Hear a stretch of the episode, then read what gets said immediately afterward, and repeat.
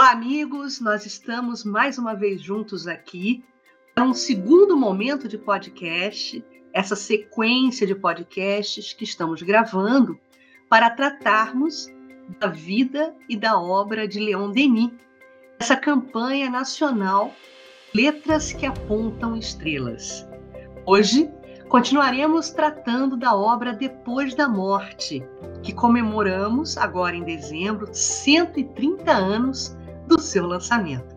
E para termos essa conversa, esse bate-papo acerca dessa obra luminar, vamos conversar com Tiago Barbosa. Tiago, seja bem-vindo. Tudo bem com você, meu amigo? Olá, Cris. Tudo bem? Conosco tudo em paz, graças a Deus. Tudo certinho. Que bom, né, Tiago? É uma alegria sempre renovada podermos tratar de Leon Denis e dos seus belíssimos textos. Então, Tiago, é, nós trataremos hoje da obra Depois da Morte. Né? No programa passado, nós falamos um pouco dessa linda biografia de Leon Denis. E me lembro que você fez alguns apontamentos também, assim, uma, uma varredura bem abrangente é, sobre a obra. E hoje nós vamos nos debruçar de forma mais detalhada sobre ela. É, Tiaguinho, então eu te entrego a palavra, queremos te ouvir falando dessa linda obra e a gente vai batendo o nosso papo. Tá com você, tá, meu irmão? Ótimo, Cris. Agradecer a oportunidade, né? E saudar aí todos os nossos irmãos que estão nos ouvindo. Bom, a primeira parte da obra, é, Denis intitulou Crenças e Negações, onde é, quase que na totalidade desta parte ele vai tratar daquilo e uma corrente que lançou luz sobre as religiões do passado, principalmente o filósofo e historiador Eduard Schurer, intitulou como uh, a doutrina secreta. Né?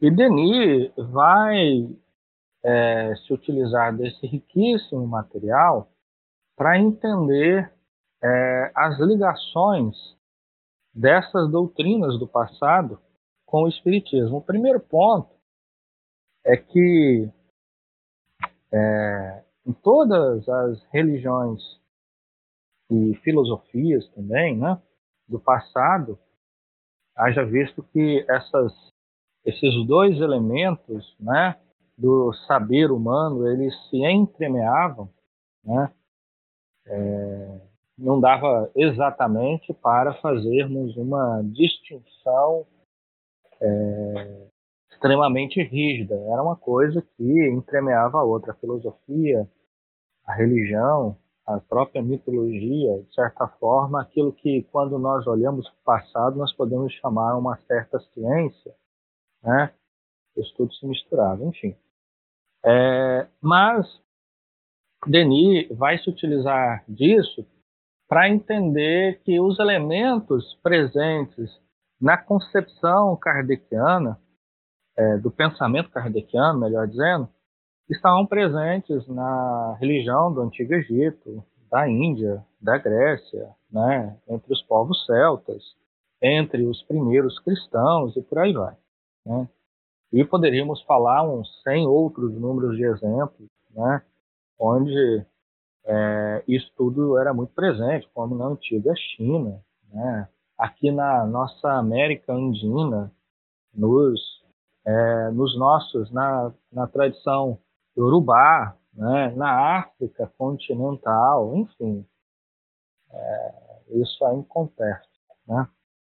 E, mas o que, que vem a ser a doutrina secreta? Bom, é que Denis vai identificar é que no passado, né, é, havia no culto é, das religiões duas características. Uma primeira, que era uma doutrina para as multidões, para, digamos assim, para o povo mesmo, para, para as massas, né? E outro que era para os iniciados. Bom, quando nós olhamos para a doutrina dos povos, digamos assim, é, é esse primeiro elemento, ou seja, a doutrina que era que foi concebida e era vivida pelas massas, nós vamos encontrar é, elementos que, inclusive, inclusive o Herculano Pires, em muito boa hora, na obra O Espírito e o Tempo, não confundir com Memória e o Tempo do Hermínio, né? o Espírito, o Tempo, onde ele faz um ensaio é, de antropologia espírita. Né?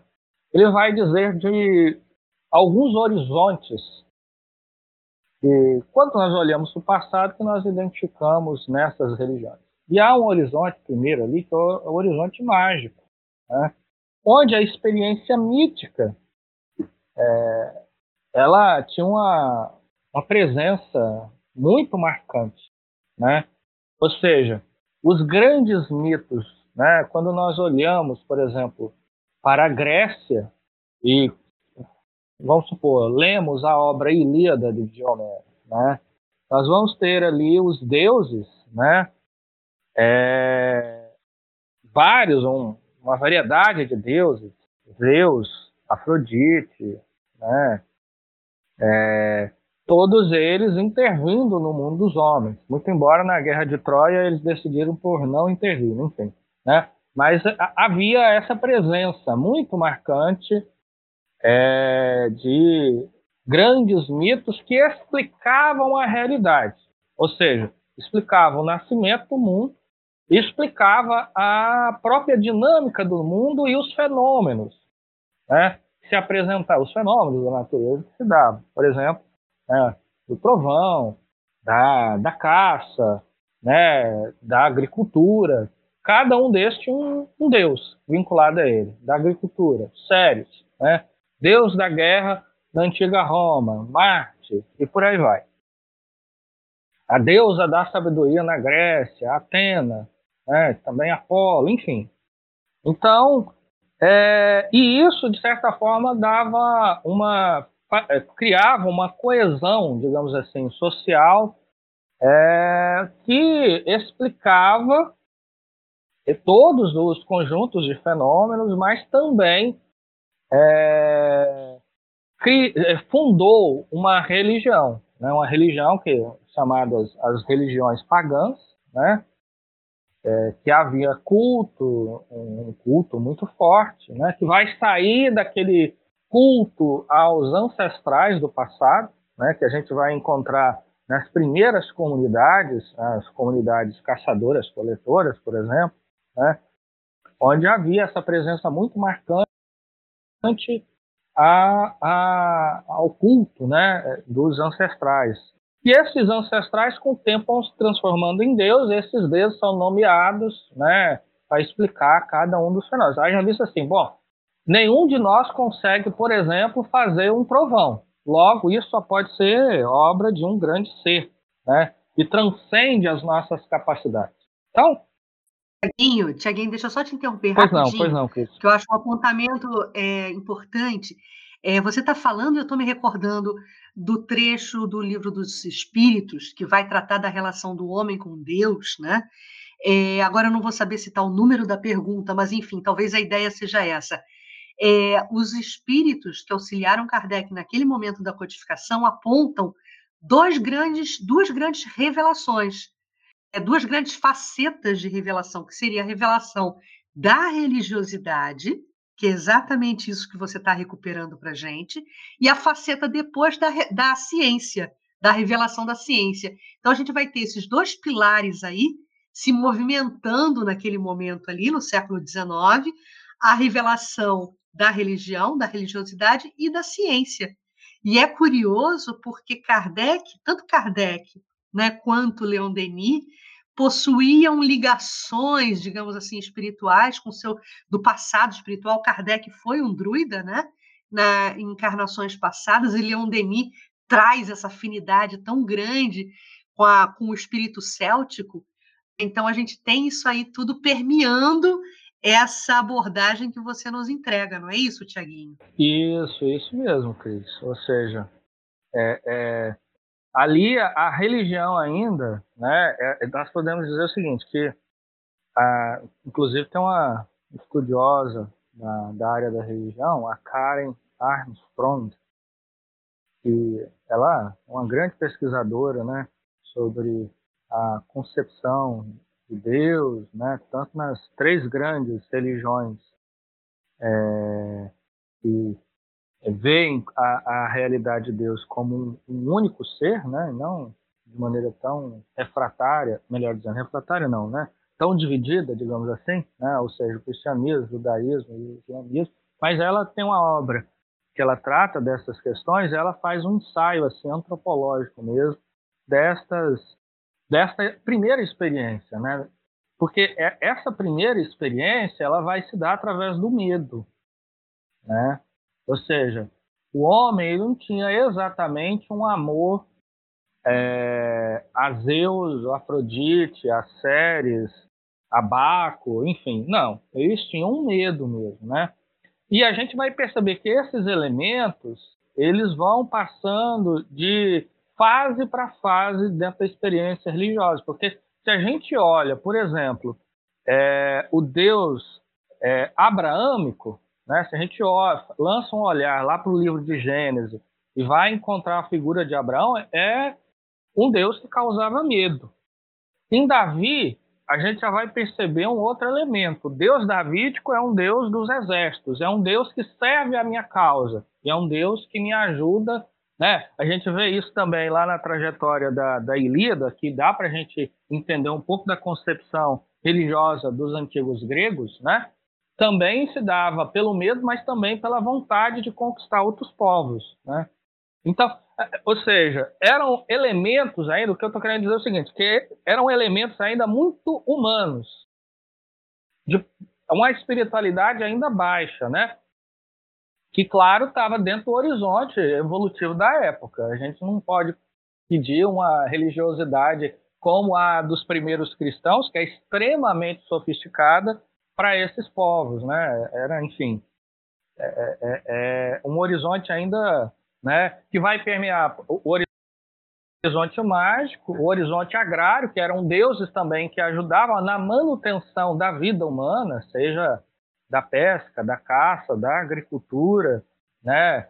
ou deuses ligados às questões da saúde humana, né? enfim. Então é, era, mas isso era uma face. Isso era uma face. É isso que Leon Denis vai dizer. Era um aparente essa infância, digamos assim, esse olhar infantil não era da totalidade daquela, daquelas civilizações. Porque haviam pessoas que dominavam é, elementos espirituais para além dessa percepção, né? Ou seja, havia então essa religião para o, o povo, mas a, aqueles que se iniciavam, por exemplo, na antiga Grécia, nos mistérios dos Eliseus ou é, é, os mistérios órficos, né, dos cânticos órficos, ou é, nós vamos ver isso também na, lá no Egito, né? É, na, na, em Roma, na Índia, é, havia aqueles que se iniciavam e tinham acesso a um conjunto diferente de conhecimento. Mas que esse, por exemplo, no Egito, no Egito, quem quebrasse o voto de silêncio sobre aquilo que era ensinado, vivido, experienciado dentro desses mistérios, eles eram condenados à morte, né?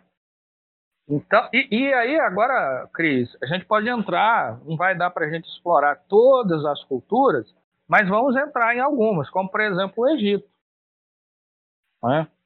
Acho que é muito interessante quando a gente olha para o Egito e a gente observa uma quantidade enorme de deuses, né? É, é, em forma de animais. Ou até hoje, né? A grande esfinge, ela, ao mesmo tempo que ela nos causa assim um fascínio, é um grande enigma, né? O que que isso significa? E aí Denis vai para demonstrar essa face é, secreta da doutrina do Antigo Egito, ele vai recorrer a um dos grandes filósofos do Antigo Egito, que é Hermes Trismegisto. Esse é o nome né, latino dele, é como ele é conhecido na nossa cultura ocidental. E eu me recordo aqui de, da narrativa de Denis sobre Hermes, né? porque ele teve, certa feita, um, uma visão espiritual da deusa né, Osíris. É, e a Osíris, digamos assim, a, o retirou do corpo, ou seja, ele se emancipou do corpo, e ele começou a ver todo o universo, né, as estrelas, os mundos, a vida, a concepção da vida, enfim, e Osíris, então, vai produzir, vai reproduzir para ele um ensinamento que se aproxima muito né, da percepção espírita é, dessa, da, dessa realidade, né? Porque ele, ela, Osíris diz assim para ele: tá vendo todos esses mundos? Neles habitam almas, né? Eu não vou traduzir de maneira literal, né? É, mas, enfim, o sentido é esse. E que os homens que iriam do mundo, digamos assim, de pura primitividade até mundos onde reinava a felicidade suprema. Né? Nós podemos dizer enquadra dentro daquele ensinamento dado por Santo Agostinho no Evangelho segundo o Espiritismo sobre a progressão dos mundos, né? com no final de tudo os mundos celestes, né? E onde o espírito já é perfeito, enfim. E que o homem alcançava isso através de múltiplas reencarnações, né? de múltiplas vidas. E que, inclusive, no Antigo Egito, é, o, o, nosso Hermínio Miranda, ele que muito estudou né, o Antigo Egito, é, há uma obra dele, é, Os Enigmas do Antigo Egito, editada pela La Chatre, é, onde ele fala, inclusive, sobre a iniciação. E nesse processo de iniciação, o iniciado, né, o neófito, ele tinha que recordar suas várias reencarnações, né? Então eles faziam uma espécie de regressão de memória. Não estamos aqui exatamente recomendando isso, né? Não, há, não é isso, mas só de fato narrando como é que se dava. Então ali ele, é, é, o objetivo era que o iniciado recordasse das suas dificuldades morais, aquilo que ele poderia quedar, né, que ele poderia cair, e aquilo também que era as suas potencialidades. Né? Então, no Egito, as coisas funcionavam mais ou menos assim. E além de um. Taguinho, sim, sim. Taguinho tem, tem uma pergunta, meu Opa, amigo, exatamente porque você fala sobre essa questão da cultura né, uhum. e da crença egípcia e do, da, dos hábitos né, praticados naquela época no Egito Antigo. E é interessante quando você nos fala isso, porque a gente vai encontrar ligação com esse momento de uma grande figura, né? Na própria na, na, na composição histórica do advento da Boa Nova. Se a gente entender Moisés como uma grande primeira revelação, a gente vai saber que ele teve e sofreu grande influência dessa cultura por ter sido criado pelo faraó, né? É, então ele travou contato com esses conhecimentos é, é, do antigo Egito. Ele tinha conhecimento dessa cultura, da prática, né, da, do entendimento de vidas, é, a, a, a vida além da morte e também da possibilidade de experiências anteriores à vida atual.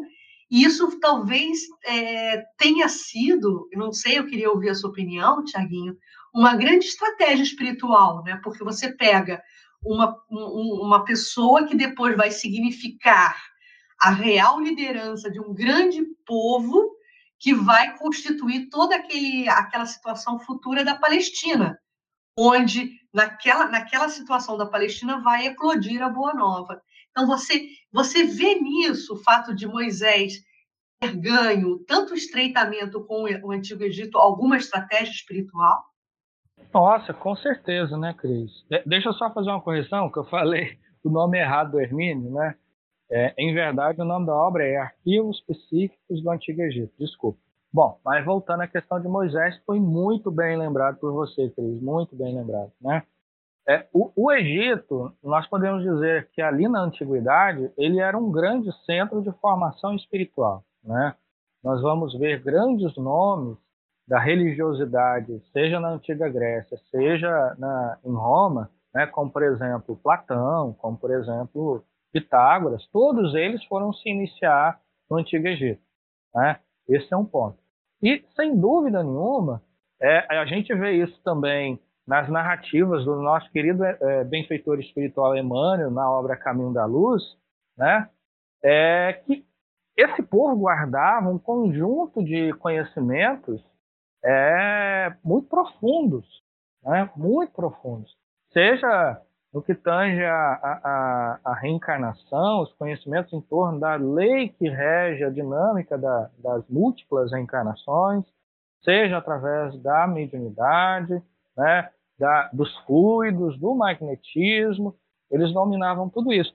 E era o melhor local para que Moisés estivesse ali fazendo sua formação para depois, de alguma forma, é, libertar não só da escravidão do Antigo Egito, mas também é, libertar espiritualmente o seu povo. Né? Ou seja, é, ele tinha elementos ali né, que estavam relacionados aos mistérios antigos do Antigo Egito. Na verdade, tudo isso, né, é, nós estamos falando de reencarnação, de mediunidade, e isso está tudo muito presente na sua obra. Ou seja, na Torá, a gente encontra todos esses elementos Claro que de maneira é, não clara, é mítica mesmo, né?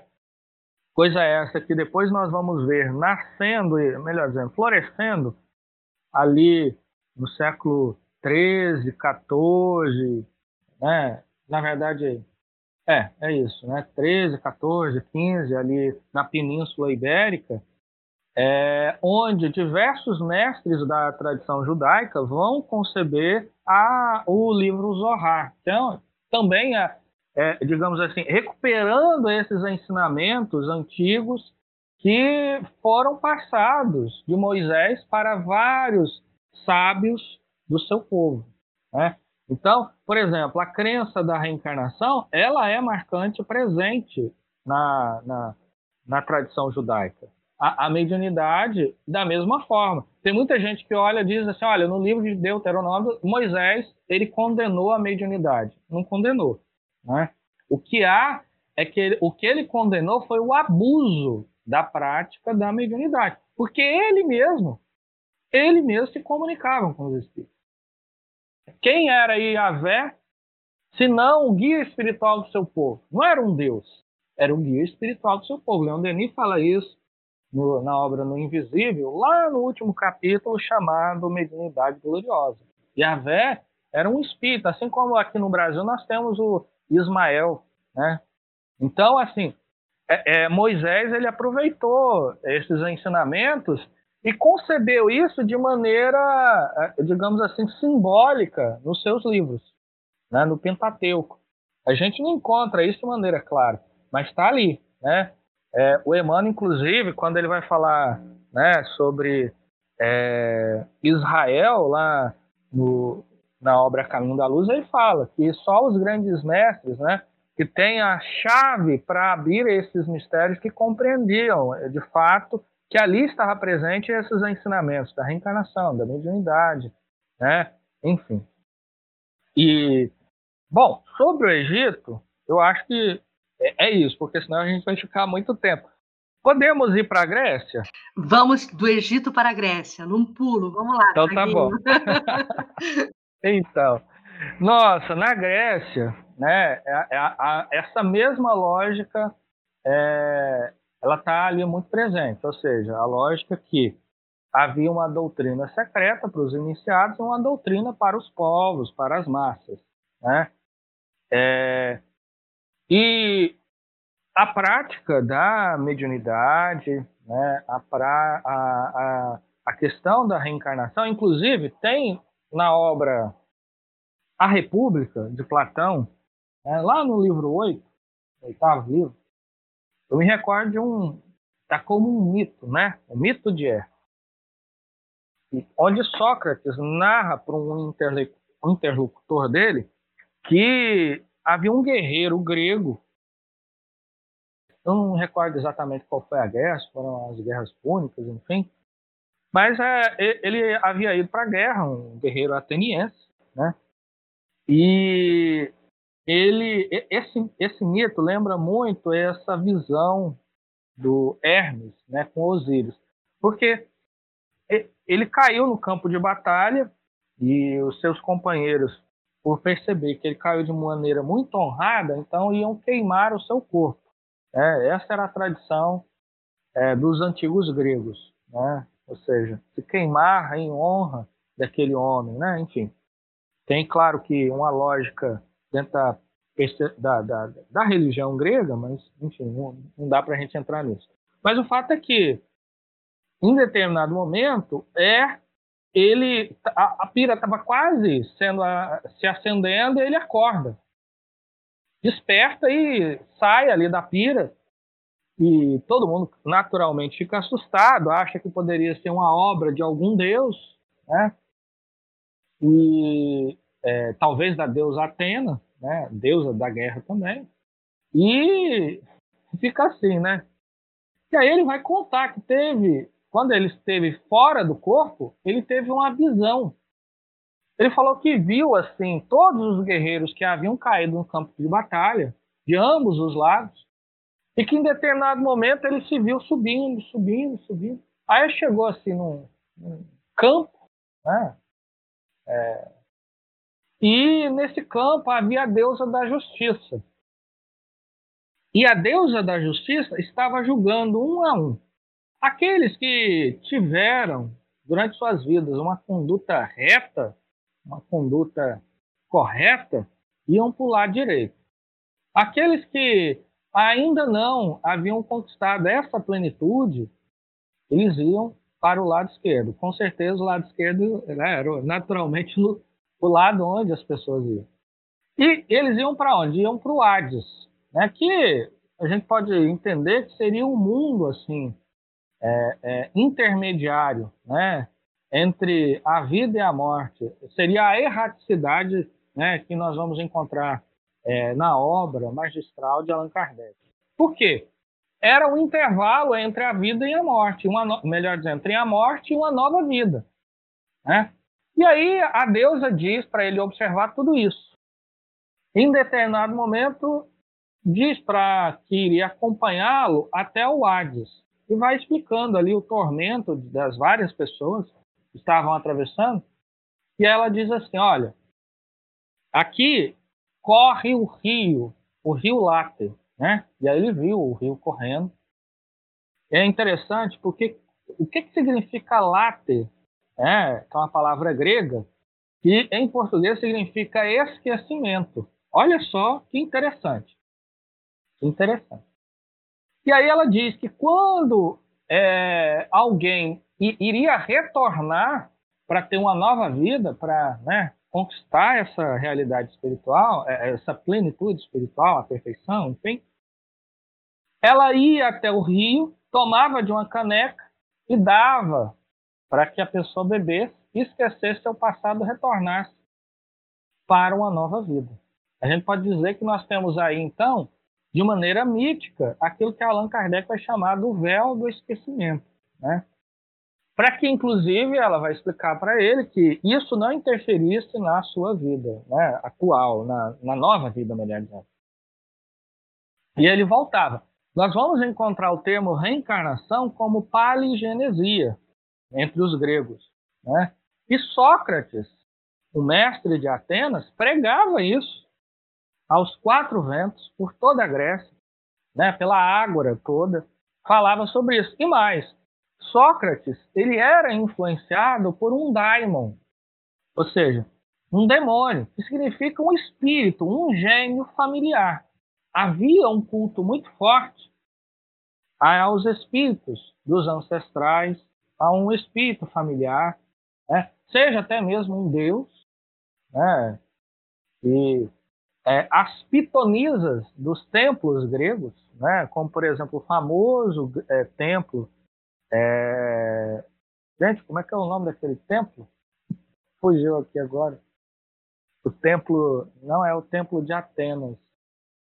Nossa, me fugiu. Mas enfim, é, nos variados templos da Delfos, antiga Grécia. Né? Seria Delfos? Delfos, exatamente, exatamente, né? O templo de Delfos. Ó, isso foi cola do nosso assessor para assuntos diretos, Jailton Pinheiro, viu? Está aqui do meu lado e me soprou. Muito bem, muito bem. Pois é, é, é no templo de Delfos, é, as pitonisas, elas davam passividade, né?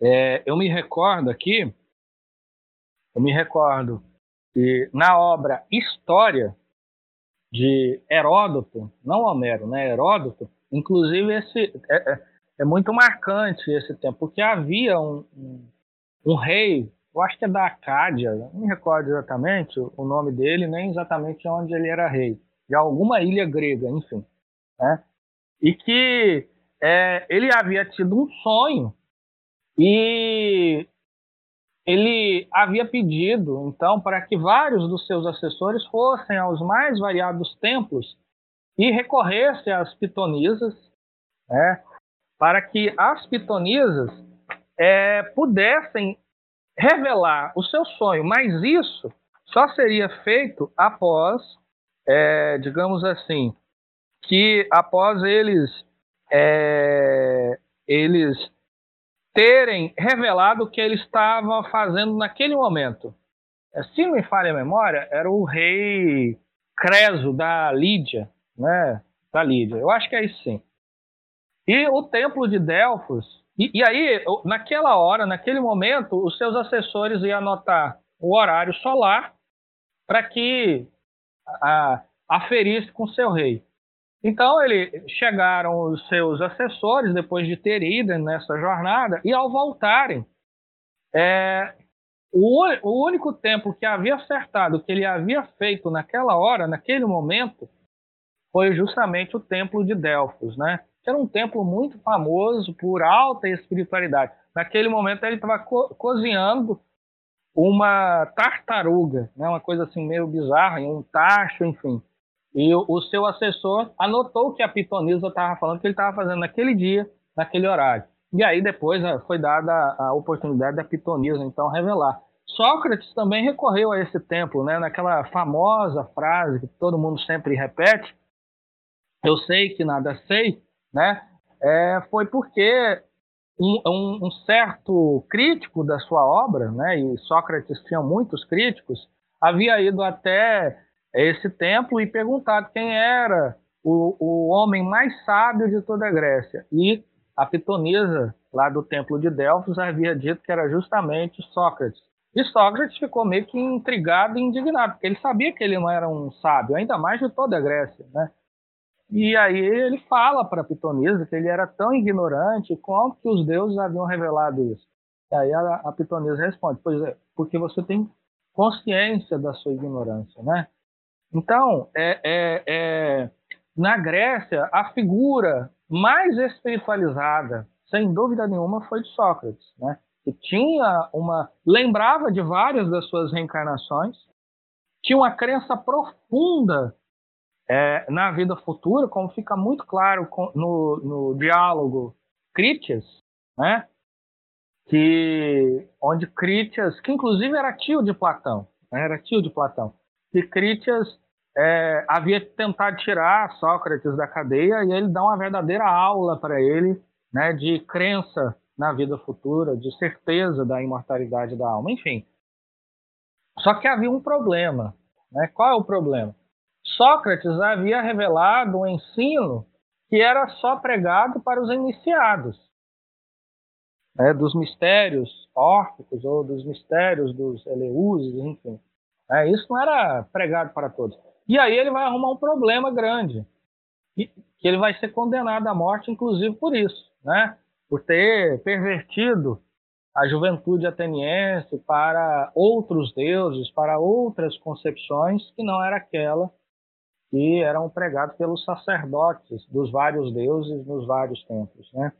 E Sócrates ele vai, vai, ter, vai ser obrigado, portanto, a beber a cicuta. Né?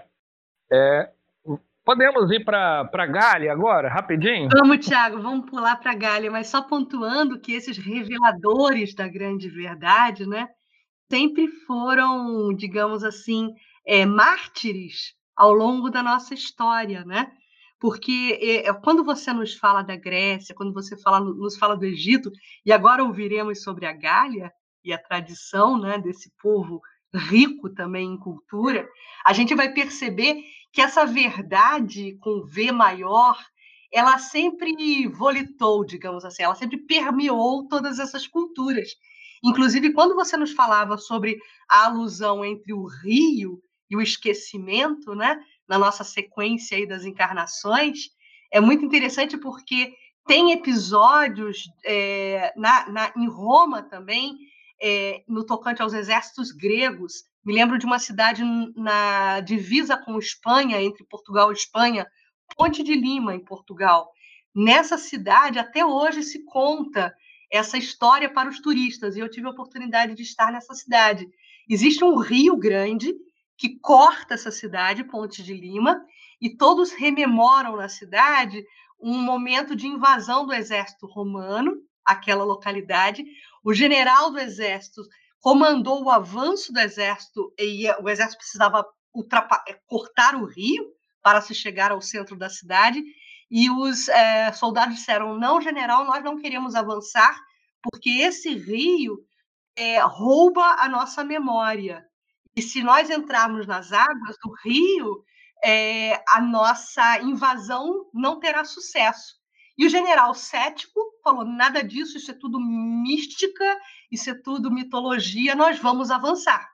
E o general perdeu a guerra, porque todos os soldados, quando entraram nas águas do rio, é, ficaram paralisados, perderam a memória, perderam a identidade. Então é muito interessante, né, Tiago, nessa varredura que você nos oferta, perceber como esses conceitos básicos que depois Kardec vai recuperar né, pela doutrina espírita e Leon Denis vai confirmar, já existiam, né, pelo menos como pano de fundo de todas essas culturas. Eu acho, eu acho lindo a gente pensar assim, a oportunidade de, de refletir sobre isso, né? Mas vamos para as galhas.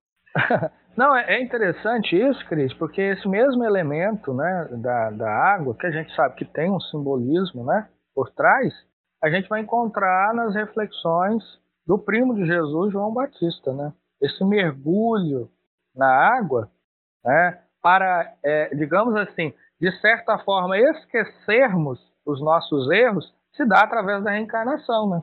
Então, a água também é esse elemento que nos remete à questão da reencarnação. Enfim, mas na, na Gália, é, no período antes da invasão de Júlio César, né, a, a, famosa Guerra da Gália, que o próprio César vai contar em suas memórias uma obra chamada Do Belo Gálico, né, ou seja, a Guerra da Gália, né, é, é, havia, assim, sem dúvida nenhuma, a mais alta expressão, e eu não falo isso sem nenhum tipo de, de, de, digamos assim, porque de fato eu admiro muito a cultura celta, mas não é sem nenhum tipo de paixão. Aí, Allan Kardec mesmo vai reconhecer isso em um artigo que ele vai escrever, me falha a memória, em abril de 58, portanto, o quarto número da Revista Espírita, um artigo chamado Espiritismo entre os Druidas. Né? Ah, ele reconheceu que havia muitos elementos ali que são muito próximos né, da concepção espírita. Porque em muitas das tradições se acreditava na reencarnação, na mediunidade, mas não era exatamente a mesma concepção que o espiritismo tem. Né? E aí o que vai acontecer? É, quando nós. A, Gália era um país onde é, ficava, né, uma nação onde ficava hoje a, a França, parte da Espanha e parte da Bélgica. Né? E era um país celta. Os celtas eles tinham uma cultura em comum, a religião, que era o druidismo, né? É... a língua, que era muito próximo, que tem uma mesma matriz, que é o gaélico, Inclusive, Allan Kardec falava e escrevia muito bem, né? vale dizer isso. Se formos recorrer à biografia, a melhor biografia de Allan Kardec é a do Zeus Van Tuyl e o Francisco Thyssen, né? Ambos nos dão essa notícia, que Allan Kardec ele dominava o idioma gaélico, né?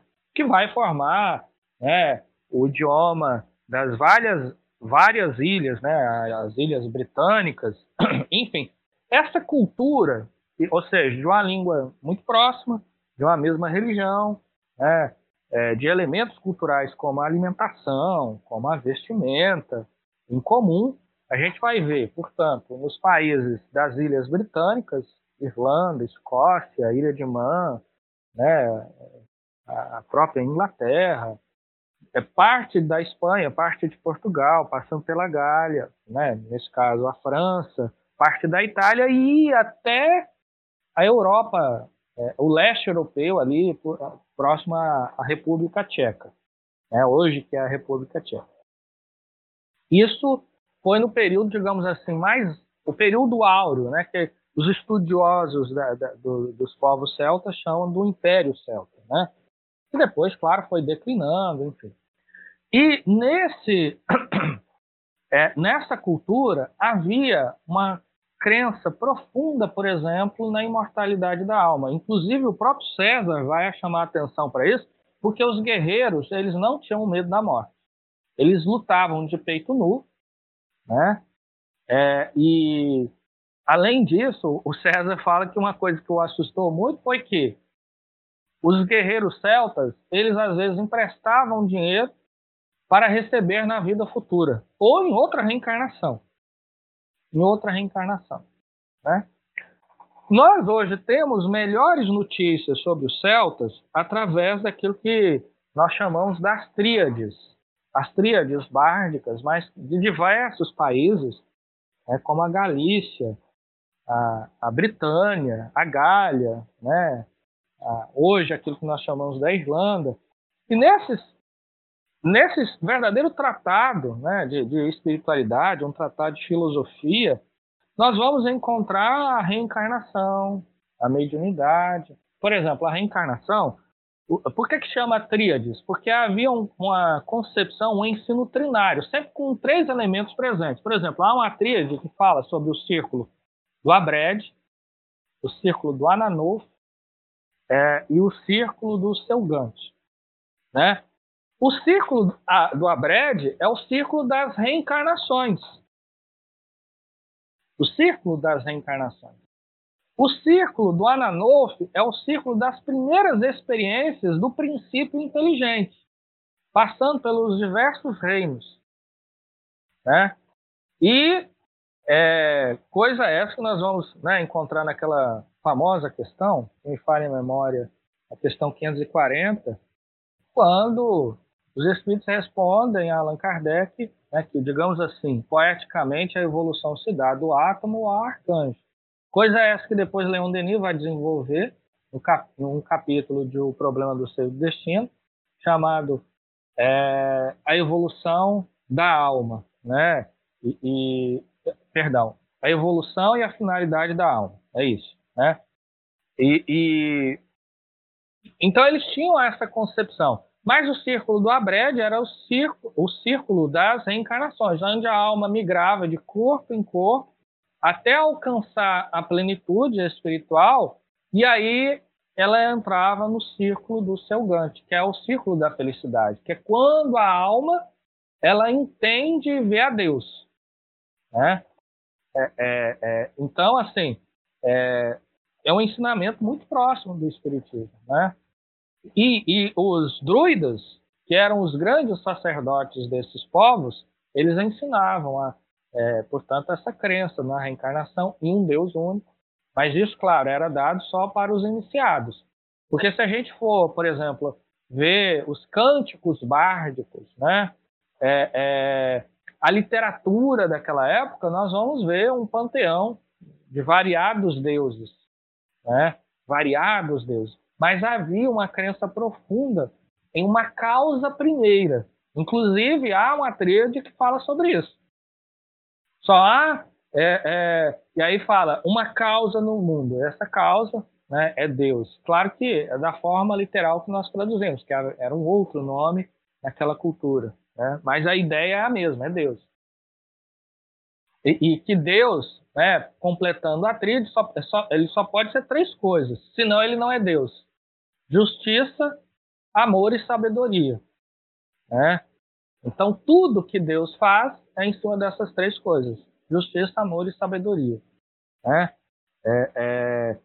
E, além disso, havia a prática da mediunidade. Essa prática, inclusive, Cris, o que nós hoje chamamos de o Dia dos Mortos, né, em 2 de, de novembro, era uma data que os druidas saíam dos seus templos nas florestas, mas não iam para as, digamos assim, para um local de tristeza que é o cemitério. Não, eles iam para as vilas e davam passividade para que é, as pessoas daquelas vilas conversassem com seus mortos.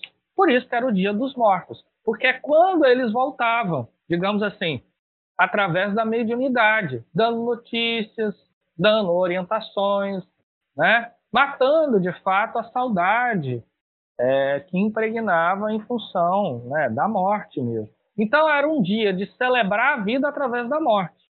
Né? Por isso que os celtas, o, o, Júlio César achava que isso era uma coisa assim meio absurda, né? Porque os celtas eles não tinham medo nenhum da morte. Eles lutavam de peito nu, né? Por exemplo, o grande guerreiro daquele da Guerra da Gália, né? O Vincergin-Torix. Eu acho que não sei se eu pronunciei corretamente, mas que é, ele estava de peito nu, chegou em Roma de peito nu, né? E tu, quando César falava sobre isso, nossa, as pessoas achavam estranho, né? mas isso era crença profunda na vida. Né? Ou seja, não havia morte para os celtas. Isso dentro da experiência da religião do povo. Né? E, enfim, e eles dominavam profundamente o magnetismo, a manipulação dos fluidos, entendiam da lei de causa e efeito, né? Nas tríades bárdicas, por exemplo, fica muito claro isso. Né? Tiaguinho, e é curioso, você está falando, e eu estou me lembrando aqui de uma outra questão, de outro ponto que a gente consegue refletir sobre ele. Uhum. É interessante porque esses povos, na sua, na sua maioria, era chamado de povos bárbaros. Né? Então, como é interessante isso, depende muito do ponto do narrador. Quer dizer, quem era esse narrador que denominava esses povos de uma, riqui, de uma riquíssima cultura de povos bárbaros. Né? Então... Quer dizer, lógico que as suas práticas estavam muito atreladas ainda a uma postura de força bruta, de animalismo, mas, em contrapartida, eu entendo que esses povos, os celtas, né, é, e suas várias ramificações, tinham, em, em essência, uma cultura riquíssima que muito se afastava da barbaridade, né? Sim, sim. Tem uma obra, inclusive, de um, um antropólogo e sociólogo francês, o Edgar Morin, que tem esse título, Os Bárbaros, né? E, e, porque a gente percebe que essa questão né, de ser bárbaro é uma narrativa, ou seja, é um elemento é, estético e político que, por exemplo, Roma utilizou para levar civilização e cultura para outros povos. Né? Mas, na verdade, por exemplo, olha, vamos ver como funcionava politicamente, é, socialmente a Gália. A Gália era uma democracia, todos podiam votar. Se a gente vai, a gente faz uma apologia, né, uma verdadeira ode à, à democracia grega, por exemplo. Mas a democracia grega, ela era para praticamente 10% porque eram aqueles que eram considerados escravos, eles não podiam votar. Então, assim, se a gente vai a, a Atenas, por exemplo, é, é, é a gente vai ver que 10% poderia ir à Ágora e votar. Na Gália, não. Todo mundo podia votar. Homens e mulheres. Na antiga Grécia, só os homens. Homens e mulheres estavam em pé de igualdade em qualquer cargo político. Eles poderiam se candidatar para deputados, podiam se candidatar para cargos administrativos quaisquer, né? É, é, na religião haviam druidas e druidisas, Né? Não tinha essa diferença de poder, inclusive na Gália, a, a, a mais alta, o mais alto posto sacerdotal era de uma sacerdotisa, era uma druidisa. Né? Nesse período da invasão aí da, da, das Galhas, da, de Júlio César. Né? Então, a, havia, não hoje que a nossa cultura está pensando e se esforçando, né? já naquela cultura, na Gália, isso já era um fato. E por que era um fato? Porque os druidas diziam o seguinte: olha, hoje você está como homem, mas amanhã você pode voltar como uma mulher. Então, o que vale é o espírito, não é o elemento como ele se apresenta no, na, nessa atual reencarnação. Por isso que não havia diferença entre homens e mulheres. Né? É, é, havia também a visão de que nós deveríamos cuidar do bem comum. Né? Denis vai dizer isso com muita clareza, que o bem era de todos, então era pensado para o bem comum. E isso, meus amigos, era barbaridade para os romanos. Né? Para os romanos, isso era uma cultura bárbara. Claro que, claro que havia questões ali estranhas, como, por exemplo, haviam rituais, não na época de César, antes de César, que se matava em holocausto aos deuses. Né? É, de fato havia isso. Mas na época de César, muito embora ele diga isso, mas ali ele está fazendo um, um, é um livro de apologia política a Roma e não à Grécia. Então, portanto, ele tinha que denigrir a Grécia, não a Gália. Ele tinha que denigrir a, a Gália.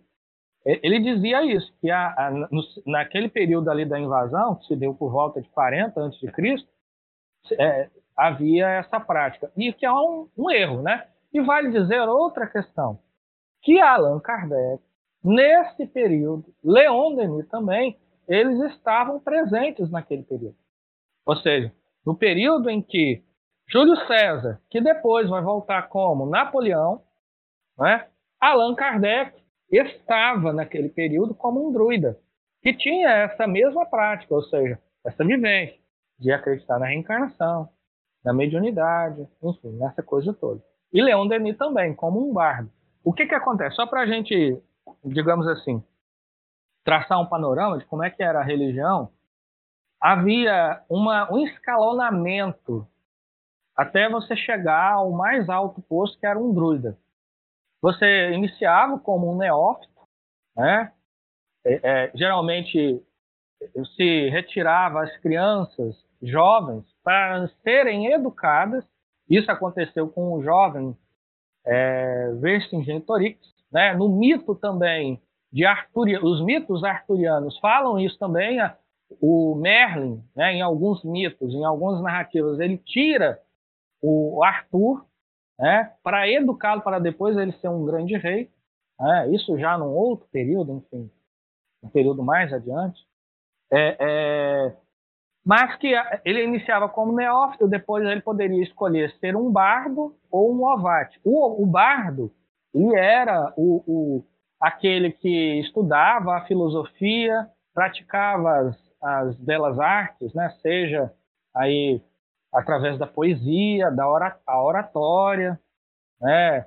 É, o cântico, né? enfim, que geralmente eles são representadas pinturas como aqueles que estão com a lira, com a harpa, a harpa celta, né? Os ovates eram os cientistas, portanto eles estudavam os céus.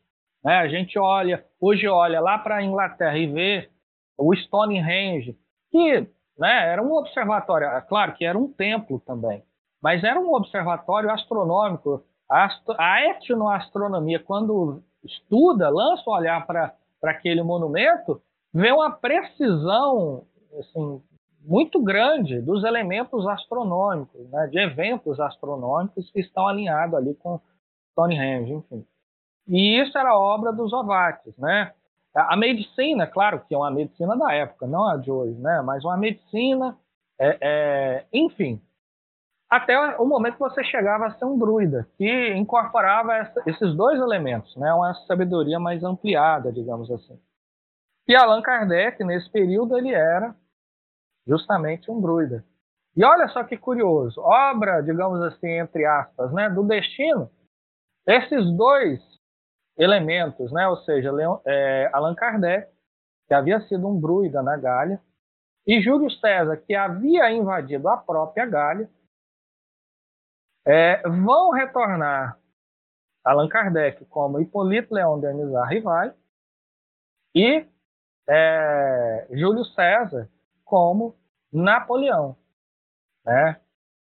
É, e isso no mesmo período. E a gente tem uma comunicação é, muito bonita do espírito irmão X, né, Humberto Campos, César e Kardec, onde houve toda uma, uma organização espiritual para que esses dois gênios voltassem. Claro que Allan Kardec foi um gênio espiritual, um gênio moral. E César era um gênio político, mas também um gênio, infelizmente, da guerra e da destruição. Né? Mas a ideia era que César, agora Napoleão, voltasse para pavimentar o caminho para que Allan Kardec pudesse pisar o caminho cultural, a cena cultural, ele, né, ou seja, ele, ele é, pudesse ali é, estruturar culturalmente, culturalmente para que César, para que Allan Kardec retornasse e pudesse espalhar o espiritismo aos quatro, aos quatro ventos. Né? Era claro, uma das propostas de César reencarnado era justamente essa. E, e, e né, César, enfim, Napoleão não deu conta da sua tarefa, mas Allan Kardec já deu. Né? Então, assim, é, não vai dar para a gente, já extrapolamos o nosso tempo, já está muito mais do que a gente havia proposto, mas a ideia é que a gente fique aí, né, com essas três tradições, o Egito, a Grécia e a Gália, ou seja, os celtas, haviam essa doutrina perene que era vivida e experienciada de maneira secreta, ou seja, só para os iniciados, só para uma casta. E havia uma outra, né, digamos, é, é, uma outra religião para o povo, para aqueles que não eram iniciados. E a tarefa hoje do Espiritismo é justamente tirar essas duas percepções e fundi-la numa só. Ou seja, a verdade ser pregada sem véus. Sem véus. Né? Dentro de uma estrutura racional e lógica, foi isso que Allan Kardec fez, ele demonstrou a realidade da reencarnação, a realidade da, da mediunidade, né? É, de um Deus único. Né? Ou seja, tudo isso pregado de maneira hoje clara, e não mais é, em templos iniciáticos onde só os, os seus iniciados, os escolhidos, poderiam ser, ter acesso a esse ensinamento. É, enfim, é isso, Cris. Muito bom, bendita terceira revelação, né, Tiaguinho? Olha, é, a gente fez hoje, né, uma, digamos assim, uma varredura né, nesse entendimento que Leon Denis nos oferta, né, tanto da doutrina secreta como do recortes históricos dessas grandes civilizações da antiguidade, né, Egito, Grécia, falamos dos romanos, falamos da Gália, e a gente é, realmente está se encaminhando para a finalização desse podcast, mas queremos deixar aqui o convite para que todos acompanhem os esforços dessa linda campanha nacional que não só está nos propiciando a produção desses podcasts, como também de inúmeras lives que a, acabam acontecendo aos finais de semana, tanto sábado quanto domingo, é, se debruçando sobre essas temáticas, né, e sobre a obra de Leon Denis, a monumental obra de Leon Denis. E a gente deixa aqui também, na finalização desse podcast, esse nosso convite. Tiago, gratidão imensa, meu amigo, muito bom. É, a gente contigo viaja na história e é só gratidão, viu? Você quer deixar uma mensagem final? Porque aí, logo após a sua mensagem, eu vou finalizar o nosso podcast com a leitura de um trechinho aqui de Demi. Mas quero te ouvir antes.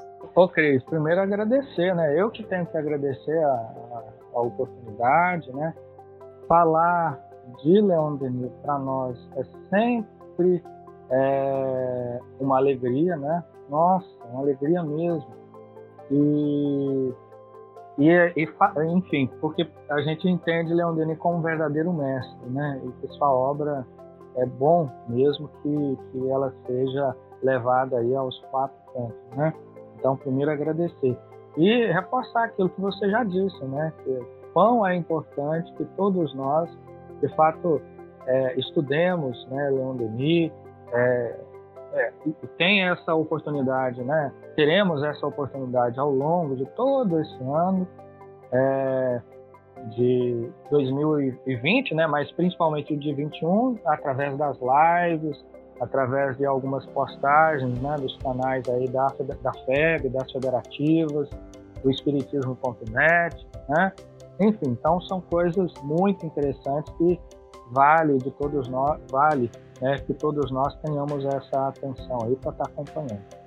Isso mesmo, Tiaguinho. Então, obrigada. Salve aí os 175 anos desse grande apóstolo do Espiritismo, que nos brinda, em, em, é, inclusive, com uma, um texto né, no Depois da Morte, falando sobre o seguinte: ele nos fala, o progresso material e intelectual desafia o progresso moral.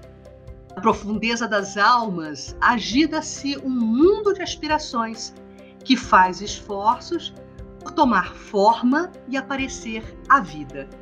O sentimento e a razão, essas duas grandes forças imperecíveis com o espírito humano, de que são atributos, forças hostis até hoje e que perturbavam a sociedade com seus conflitos semeando por toda parte a discórdia, a confusão e o ódio, tendem finalmente a se conciliarem. E é com essa reflexão de Leon Denis que deixamos o nosso abraço para todos vocês e convidamos a todos para estarmos novamente juntos num próximo podcast. Até mais!